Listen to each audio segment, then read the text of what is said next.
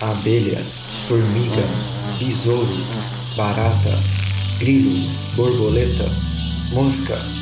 Você sabe do que eu tô falando. Os insetos permeiam a vida na Terra. O que você sabe sobre eles?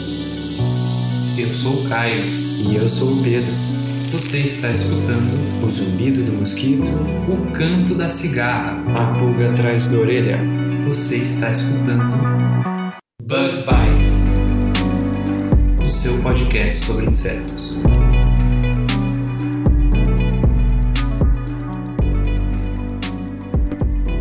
Fala aí pessoal, vocês estão escutando o Bug Bites. Estamos falando aqui direto da Toca do Besouro. E hoje, Pedro, a gente tem uma participação diferente aí. Conta pro, pros ouvintes como é que vai ser. Sim, hoje eu trouxe aqui uma amiga minha que é uma, uma cientista exemplar, muito boa na área dela, a Manu, que estuda formigas também. A Manu que já estuda formigas eh, há 11 anos, né? E ela trabalha com simbiontes, as bactérias associadas a, a esses insetos. E a gente vai conhecer mais um pouquinho sobre a Manu e o trabalho dela daqui a pouquinho depois das... Das curiosidades da semana. Então vamos lá.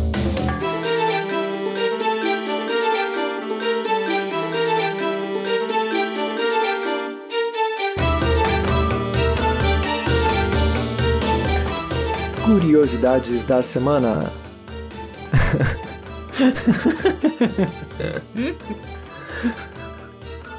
É, Pedro, parece que você tá com coragem hoje, né? Quer tomar uma- um xarope de barata? Como que é? Eu vou é ficar bem longe de, de xarope de barata, viu? Mas, Caio, que, que história é essa que você trouxe hoje? É, Pedro, essa, esse artigo eu li lá no, no site da BBC em português. Vou pedir pra, pra produção deixar lá no nosso link lá no Facebook. E foi uma coisa assim, bem interessante. O pessoal normalmente tem, costuma ter asco, costuma ter medo de insetos. Agora, imagina um xarope de barata, cara. A notícia que eu encontrei é sobre uma fábrica que produz 6 bilhões de baratas por ano lá na China. E dessas baratas, eles produzem uma espécie de um xarope, né? Eles trituram essas baratas e processam para produzir um líquido que é muito utilizado pela medicina tradicional chinesa. E só pra fazer um disclaimer aqui, a gente... O Bug Bites não, não sugere e nem, nem dá suporte para nenhum tipo de remédio à base de barata. E nenhum tratamento. Tratamento vocês têm que procurar um médico. Um médico. Aqui a gente fala de entomologia, não de medicina. Mas de acordo com, com os produtores desse xarope, né, de- desse remédio à base de barata, ele pode ser utilizado para tratar gastrite, úlceras e infecções respiratórias. E mais interessante, cara, essa produção de baratas com fins medicinais é impulsionada pelo governo. E até hospitais utilizam esses remédios. Vale lembrar também que, para quem, quem tiver interessado, quem for para a China e quiser experimentar, esse produto ele tem um aroma de pescado e tem um sabor doce. E lá é só vocês pedirem pelo Kang Fuxin. Vale enfatizar aqui que a Academia Médica, é, ou a Academia Chinesa de Ciências Médicas, também se manifestou sobre o assunto, na verdade por meio de uma pesquisadora que se manteve anônima, é que, na verdade, não é, acredita que existe evidência científica que suporta ou que comprova a eficácia desse remédio. É, Pedro, e além disso, também da Academia Chinesa de Ciências, o professor Zhu Xiaodong, ele disse que uma concentração tão grande de insetos em cativeiro pode trazer uma série de riscos, né, que pode ser catastrófico bilhões dessas baratas serem liberadas no ambiente. Seja por causa de algum erro humano, algum erro no sistema que é de, de inteligência artificial, algum furacão, algum terremoto, isso pode causar um problema gigantesco para quem mora ali naquela região, né? Sim, e essas baratas, né, essas fazendas que a gente está é, comentando aqui, são, são prédios inteiros, né, que estão é, infestados de baratas com o objetivo né, da produção desses remédios. Mas muito interessante, Caio. É, Pedro, interessante é, só que se eu for para a China, eu não quero nenhum tipo de método de medicina chinesa, não. Eu tô tranquilo com a, a medicina científica aí. Embora tenha, a, além da medicina chinesa, né, tem a cozinha chinesa. Ah, eu tô. Aí é um assunto interessante, mas não vamos dar spoiler. Não, spoiler não. Então vamos pro episódio de hoje.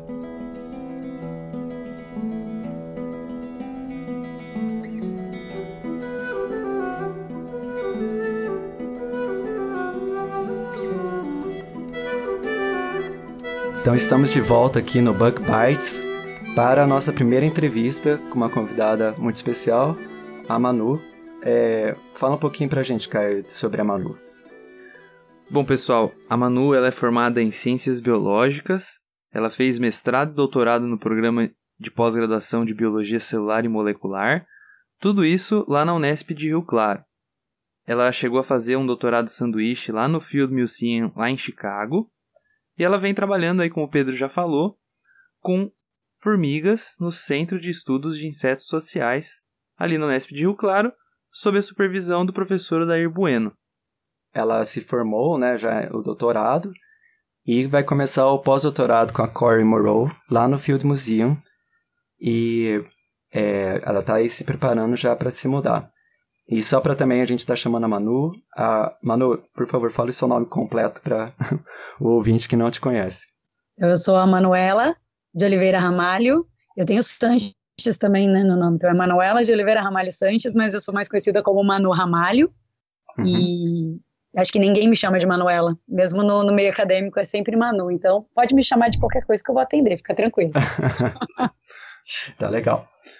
Bom, Manuela, e como a gente viu, né? A gente já já fez a sua introdução, você trabalha com simbiontes de formigas, né? Exato. Então conta pra gente, Manu, de onde que veio esse seu interesse por formigas e por que você estuda os simbiontes deles? Ai, adoro essa pergunta. É, eu costumo dizer que para mim estudar formiga foi como um karma, porque a minha primeira memória de criança com um inseto, obviamente, foi com uma formiga, e eu tinha cerca de quatro anos e aqui no Brasil vocês já devem ter escutado aquela expressão que a formiga faz bem para a vista, né? Sim. Pois é. Uhum. E uma criança interpretei, eu com quatro anos interpretei isso. E eu acreditava que se eu comesse bastante formiga, eu ia ter uma boa visão. Um detalhe, né, que eu uso óculos hoje em dia. Não funciona. Não, acho que não então, funcionou muito. Não, não funcionou. E aí eu, então, eu vi as formigas forrageando, né? As formigas do gênero Ata, as formigas cortadeiras. Então eu, eu ia uhum. comendo uma a uma, uma atrás da outra, né, enquanto elas forrageavam. E eu me recordo que essa foi a primeira vez que eu percebi que essas formigas elas tinham um polimorfismo, que são operárias de formatos diferentes, né, tamanhos diferentes. E, uhum. e eu com quatro anos percebi isso porque, na verdade, eu preferia matar e comer as, as operárias menores. Pois os soldados, que eram as maiores, elas eram muito crocantes, e aí eu não gostava. Olha só. Olha, isso é só para interromper um pouquinho, mas claro. é, a gente vai ter um futuro episódio sobre insetos como alimento. É, então. Hum, já comi algumas, Sim. posso participar de novo, viu? Mas, pode, mas pode continuar. Então, e isso eu quando criança, mas eu cresci sendo escoteira minha vida toda, então eu sempre curti muito acampar, estar em contato com a natureza. Ah, então eu escolhi, é, escolhi fazer biologia como faculdade. Uhum. E eu sempre fui fascinada por biologia, mesmo no colégio, porque a minha mãe e o meu tio é, são biólogos. Então foi uma escolha simples quando eu decidi fazer a faculdade. Caçar grilo para alimentar aranha, ter aranha de pet, sempre foi uma coisa muito comum na minha vida. Então, que massa. É, e já na, na faculdade, né, eu tive a imensa oportunidade de conhecer o professor Odair, que me apresentou esse mundo fascinante, que é o da mirmecologia. Não sei se vocês já falaram, a mirmecologia é o, é o estudo do, de formigas. Sim. E essa ideia de estudar os simbiontes, ele surgiu com o professor Odair.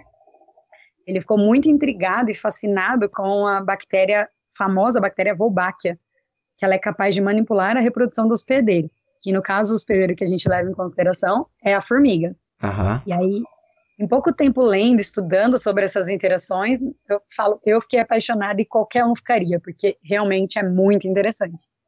E esse campo, assim como o Pedro também estuda simbionte, já tem alguns trabalhos relacionando o hospedeiro e o simbionte, esse campo é, tem muita coisa a se descobrir ainda, então fica aqui o convite para quem se interessar com formigas e simbiontes, entrar em contato com a gente que certeza que vai ter muito trabalho inovador por aí ainda. Com certeza. É, é bom fazer esse disclaimer que tanto eu quanto a Manuela trabalhamos com o mesmo assunto. Hum. Mas é muito legal saber dessa, dessa sua história, já desde pequenininha, com o interesse em formigas. E você tocou em vários assuntos muito interessantes, né? A Wolbachia, que, que pode manipular o hospedeiro né, de diferentes formas. É, pode até ficar um material aí para o próximo episódio, Caio. Com certeza, Pedro. É muito legal saber todas as, as, diferentes relações né, que existem com simbiontes. Eu também trabalho com simbiontes, só que não tem nada a ver com formiga. Uhum. Como eu já expliquei lá na, na minha entrevista, né? Que eu trabalho com uma coisa que é completamente diferente com o que vocês trabalham. E, tipo, isso é muito legal. É, é uma coisa que a gente não costuma pensar, né? Que mesmo dentro dos insetos são tão pequenininhos, tem outros seres menores ainda que fazem, tem toda uma relação imensa, né? Sim. Isso, isso é, é muito legal. É muito fascinante, com certeza. É. E, e, e é essa, esse seu interesse, né, por formigas foi desenvolvendo, né? Você começou a trabalhar com essas bactérias associadas a elas. E uma coisa vai levando a outra você foi a, a Chicago, né? Para trabalhar junto da Cory Moreau, que é uma das maiores especialistas em simbiontes de formigas da atualidade, né? Ela é, ela é sensacional, né? E eu queria saber se você poderia compartilhar com a gente um pouquinho sobre essa sua experiência em Chicago, né? Trabalhando com a Cory Moreau, trabalhando com simbiontes. Como é que foi trabalhar lá no, no Field Museum? Nossa, Pedro, foi maravilhoso. O, o Field Museum é um lugar fantástico. Se vocês tiverem a oportunidade de visitar uh, Chicago um dia, não deixem de visitar o Field Museum. E a Cory, como você falou, além de uma pesquisadora fantástica, ela é um, uma, uma mulher fantástica, maravilhosa, e até me faltam palavras para descrever ela, porque além de genial, ela, ela é capaz né, de inspirar toda uma geração de cientistas, e eu tive a imensa oportunidade de aprender muito e me divertir demais trabalhando com ela e com todo o pessoal do Montreal Lab, que é o laboratório dela, e é frutos, frutos tão bons que agora eu estou voltando em junho para fazer o meu pós-doc lá. Então, a, a Corey, ela é uma pesquisadora muito acessível, é uma coisa que não é tão comum, pelo menos uh, ela é uma pessoa maravilhosa, né, e acessível, não é tão comum às vezes dentro do meio acadêmico, e ela tem essa facilidade muito grande de tornar a ciência acessível, parece que tudo é Sim. é muito simples, então é uma, isso para mim é uma habilidade sensacional, e eu quero levar esse ensinamento para sempre comigo, para minha carreira. Muito legal, Manu. Só pra, só pra quem, tá, quem escuta o nosso podcast e não conhece muito bem, diz, diz pra gente mais ou menos o que, que é fazer um pós-doc, né? Porque eu acho que as pessoas não, não entendem muito bem, né? O que, que é você fazer um pós-doc como você tá dizendo que você vai fazer. Legal, legal explicar isso. Porque ah, eu, muitas pessoas costumam perguntar para mim assim: Nossa, mas você gosta de estudar, né? É. eu, chega um ponto na vida, né, que você decide que estudar, na verdade, passou a ser a sua profissão, uhum. que é o caso de quem segue a carreira acadêmica. Então, depois da graduação, onde você fez faculdade de biologia, né, ciências biológicas, no meu caso, eu fiz o mestrado, fiz mestre, virei mestre em biologia celular e molecular, depois o doutorado, doutor em ciências, né, biologia celular e molecular. E aí, após você terminar o doutorado, você já pode tanto, pelo menos aqui no Brasil, procurar empregos para ser professor, que é o que eu pretendo, pesquisadora em universidades, ou você pode também partir para o seu pós-doc, que é já trabalhando, você é uma doutora, uma doutora agora já trabalhando com pesquisa. Então, esse pós-doc eu poderia fazer aqui no Brasil, ou, como a Core me convidou, fazer lá no Field Museum em Chicago. Então, esse período de pós-doc é mais um período para o pesquisador é, continuar fazendo pesquisa, ficar competitivo para entrar no mercado de trabalho como um pesquisador professor.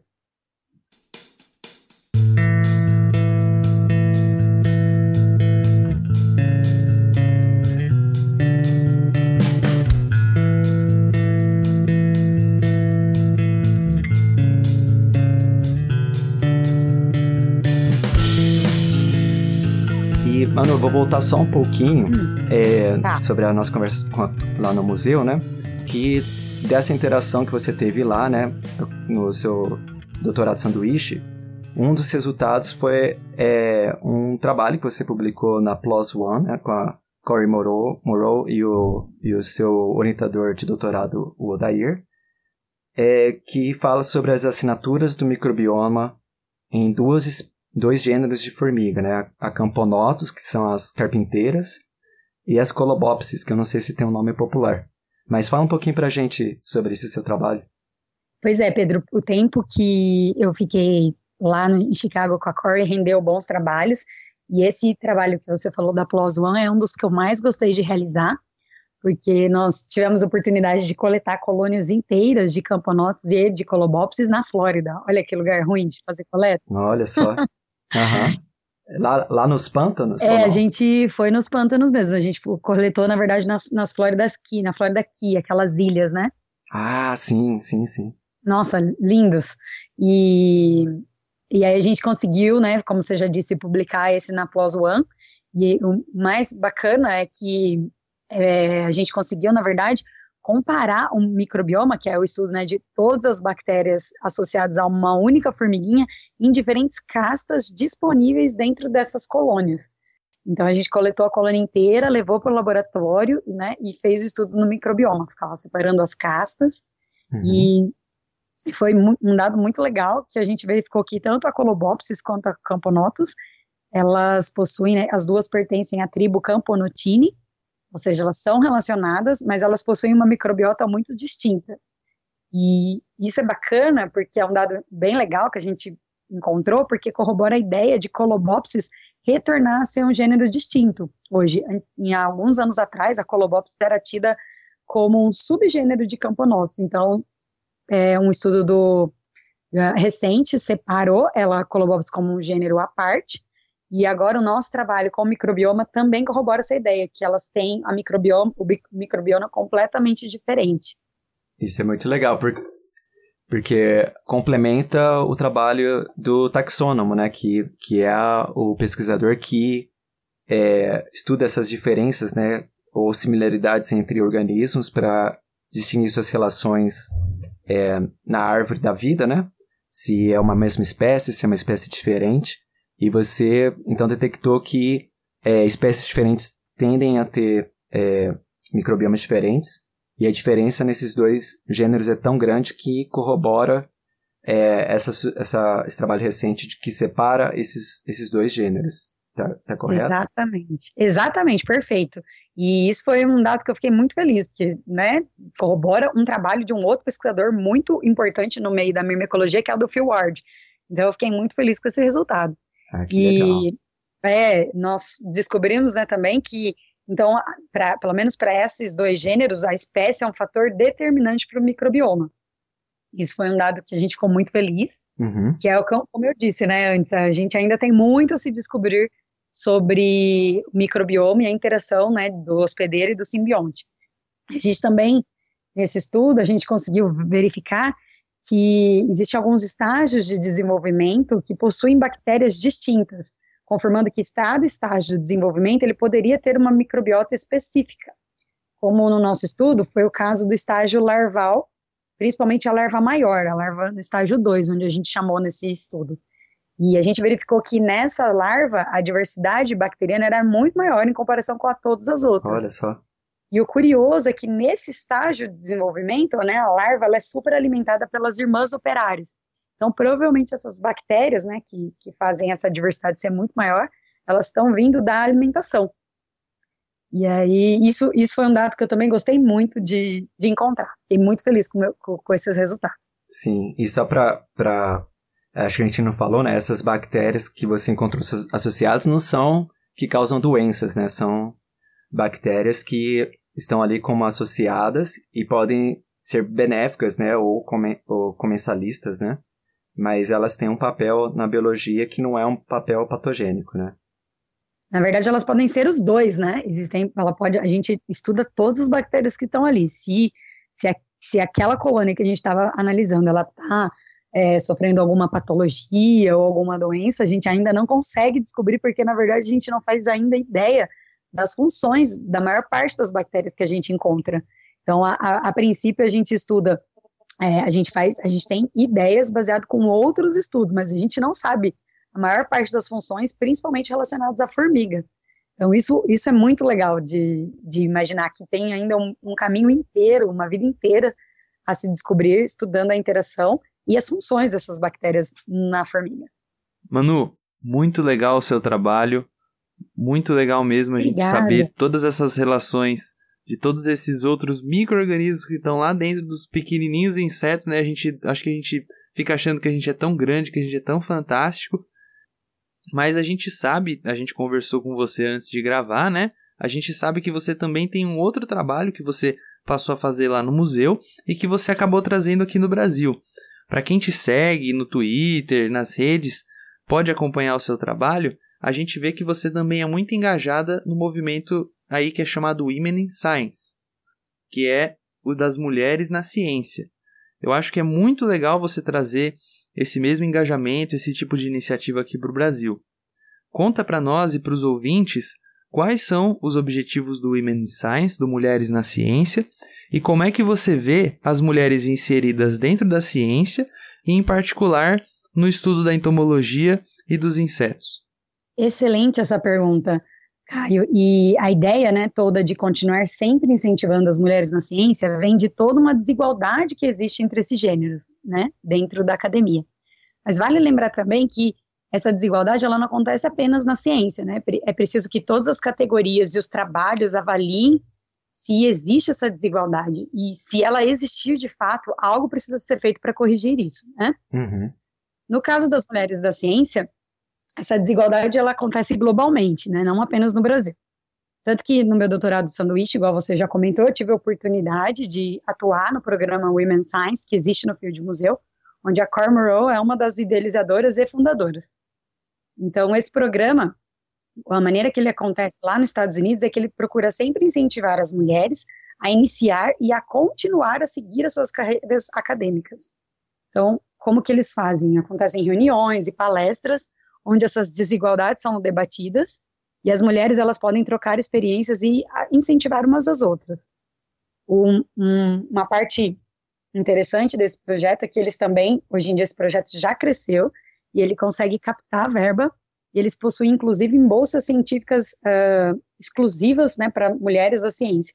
Então, assim, de fato, eles conseguem apoiar que as mulheres continuem a seguir as suas carreiras acadêmicas. De uma maneira geral, existem menos mulheres nas áreas de matemática, física, computação e engenharias. Ou seja, as mulheres elas são menos incentivadas a seguir essas carreiras. Isso, inclusive, no Brasil. E há estudos que demonstram que isso começa bem cedo, quando ainda a mulher é apenas uma criança. Então, apenas uma menina ela já é desincentivada a não seguir esse tipo de carreira. Olha, Sim. Manu, eu posso confirmar para você que isso, sem dúvida nenhuma, é, é a realidade nua e crua. Tem uma amiga minha que ela até escuta o nosso podcast, ela é da área de computação e eu, ela, como ela é amiga minha de infância, ela sempre contou para mim das dificuldades que foi ela ser mulher. Pois é. é, é de ela estar tá numa turma de 40 alunos e ter duas, três mulheres, sabe? É realmente esse seu trabalho é muito importante, mas eu não tô querendo te cortar, só tô. Imagina não, que é... isso, adorei saber. E, e, é uma realidade mesmo, é muito difícil para essas mulheres continuarem na carreira, sendo as duas únicas de uma sala de 40 homens, né?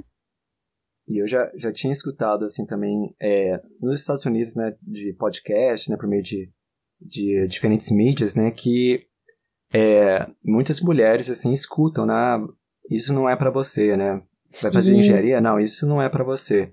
Sim. E eu, assim, não, não tinha ideia, né, de que isso podia acontecer. Aí eu comecei a conversar com as minhas colegas de laboratório, pessoas no, no, no meio acadêmico, né, e elas falavam, não, é assim mesmo. Sabe, é uma coisa assim que muita gente não tem noção até perguntar, né? Pois é. E é, e é uma realidade que, igual você falou, acontece no mundo inteiro. E no Brasil, pelo menos para a parte de ciências biológicas, a situação hoje a gente tem o mesmo número de mulheres e de homens, né? Eles se assemelham bastante, na verdade, quando você analisa uh, os números, hora que essa esse pesquisador ou pesquisadora elas entram na graduação. Então, no início da faculdade, existem o mesmo número de homens e de mulheres na área de ciências. Mas ao passo que essas mulheres vão avançando na carreira, né, e pleiteando cargos de chefia, esse número despenca, e aí a grande maioria ainda é de homens. Então a gente precisa analisar o porquê isso acontece e procurar as medidas para que permitam que as mulheres continuem a seguir a carreira acadêmica, incentivando e apoiando elas em todas, em, apoiando nos, né, nos apoiando em todas as fases das nossas vidas. Então, um convite, eu não sei se na USP ou em outras universidades que vocês tiveram a oportunidade de conhecer, se vocês já viram aquele hall de fotos de reitores que tem em todas as universidades. Olha, dos últimos 50 anos, quantas mulheres foram reitores e quantos homens, né, foram reitores. Então, esse é só um uhum. exemplo que começou a se a, a, que a gente começou a prestar atenção e a chamar atenção para isso nos últimos anos, né? Sim, inclusive assim, é, muita gente começou a também reparar que apesar da similaridade, né, entre profissionais do sexo masculino e feminino, né, no meio acadêmico, quando você também vai a, a, a convenções, né, reuniões é, científicas, né, você pode também começar a notar que o número de mulheres que são convidadas a dar palestras ou que são convidadas a mesas redondas uhum. também começa a cair bastante. E às vezes não é por um motivo, nenhum motivo é, que falar ela é mulher não vai participar. É, são muito, é do o pessoal chama de vieses implícitos, né? Exatamente. A gente precisa tomar cuidado para corrigir esse viés na gente mesmo, porque a gente acaba ah, não percebendo esse tipo de, de exclusão. E, e, por falar nisso, no congresso de mimicologia, né? Pois é. Você participou, é, você uh, participou ou foi numa palestra sobre esse assunto, eu né? Como fui. é que foi? Exato. Na verdade, o que eu tenho a dizer assim que eu, mesmo uh, essas discussões, né? Elas já começaram e eu sou muito otimista uh, com relação aos resultados que essas discussões elas vão gerar. Então, é, no congresso de mimicologia que aconteceu ano passado em Curitiba aconteceu essa mesa redonda maravilhosa sobre mulheres da mirmecologia e as palestrantes elas arrasaram, elas compartilharam as experiências e as opiniões e foi fantástico, assim, só de me lembrar eu me arrepio. E eu inclusive estava grávida nesse congresso e eu lembro que eu fiquei emocionada com a palestra e eu pensando, nossa, eu acho que deve ser uns hormônios da gravidez. A hora que eu olhei para o lado, tava todo mundo chorando e todo mundo arrepiado. Então eu falei, não, então não foi a culpa, né, da, do, dos hormônios, hormônios, da gravidez. foi emocionante mesmo.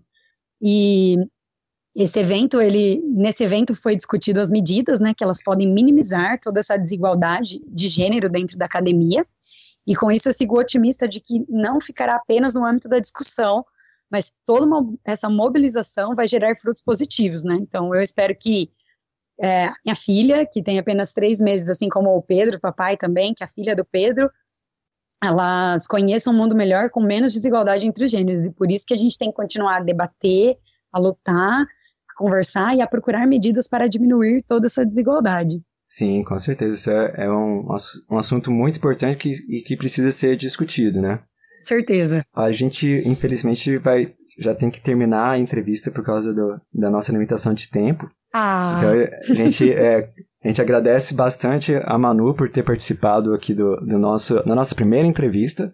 Muito legal conhecer sobre o histórico acadêmico da, da Manu, que é uma grande cientista, e também dessa, desse engajamento em Mulheres da Ciência, que é fenomenal. Hum, agradeço vocês, o Pedro e o Caio, pelo convite. O Bug Bites é um podcast fantástico, já sou fãzona e eu gostei muito de participar. Contem comigo para quando vocês precisarem, qualquer coisa. E eu, eu, queria aproveitar e agradecer também meu marido, que apoia em tudo e que ficou cuidando da nossa pequena para eu poder estar tá aqui, porque ela está bem pequenininha, então ela faz que ela quer a mãe toda hora. Sim, Mas, é, o, é o trabalho do time, né? É um time, exatamente. Ele é meu parceirão para tudo. E, e, ele deu o maior apoio para eu ficar aqui disponível quanto tempo a gente quisesse para gravar o programa e eu adorei. Muito obrigado mesmo pelo convite, meninos. Muito legal, a gente que agradece. E só para finalizar, onde que o pessoal pode te encontrar caso eles queiram falar com você sobre formiga ou sobre as mulheres na ciência? Legal, nossa, muito obrigada, né, por, por divulgarem meu, meu contato. Venham falar sim comigo, eu sou super acessível, eu prometo, palavra de escoteira. vocês, podem, vocês podem me pegar, me contactar pelo meu e-mail, que é o manu com u, ramalho2010, arroba gmail.com.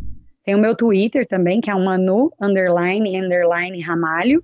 E tem o meu Facebook, que é o Manu Ramalho Sanches. Mas queria falar também que se você me vê no congresso, na rua, pode me chamar que eu atendo, viu? Não tem não. Sou, tento ser bem disponível. Bom, Manu, muito obrigado pela sua participação aqui no Bug Bites. Foi um prazer escutar você falar do seu trabalho, das suas iniciativas. E para quem está escutando a gente pela primeira vez, é bom sempre a gente lembrar que os nossos episódios saem toda quarta-feira. E quem quiser acompanhar a gente sem precisar ficar clicando em link, sem precisar ficar procurando, como é que eles fazem, Manu? É muito fácil, Caio. Você só baixar o aplicativo do, do celular de podcast ou agregador, Como, por exemplo, tem um que chama Player FM no Android, e no iPhone o aplicativo ele já vem com o sistema, e ele se chama Podcast. E aí você pode seguir e ouvir e não perder nenhum episódio do Bug Bites. Exatamente. Tudo que você vai fazer é abrir o aplicativo e na barra de procura você digita Bug Bites e aí aparecendo o ícone do Bug Bites você clica e aperta em se inscrever ou em subscribe. E daí por diante o seu é, celular vai sempre te avisar quando tem um episódio novo e você pode escutar já diretamente pelo aplicativo, que é um jeito muito mais fácil do que pegar o link do SoundCloud. Então tá, muito obrigado, Manu. Muito obrigado, Caio. vamos lá, agora a gente tem a participação dos ouvintes, né? Sim, vamos para uh, os comentários.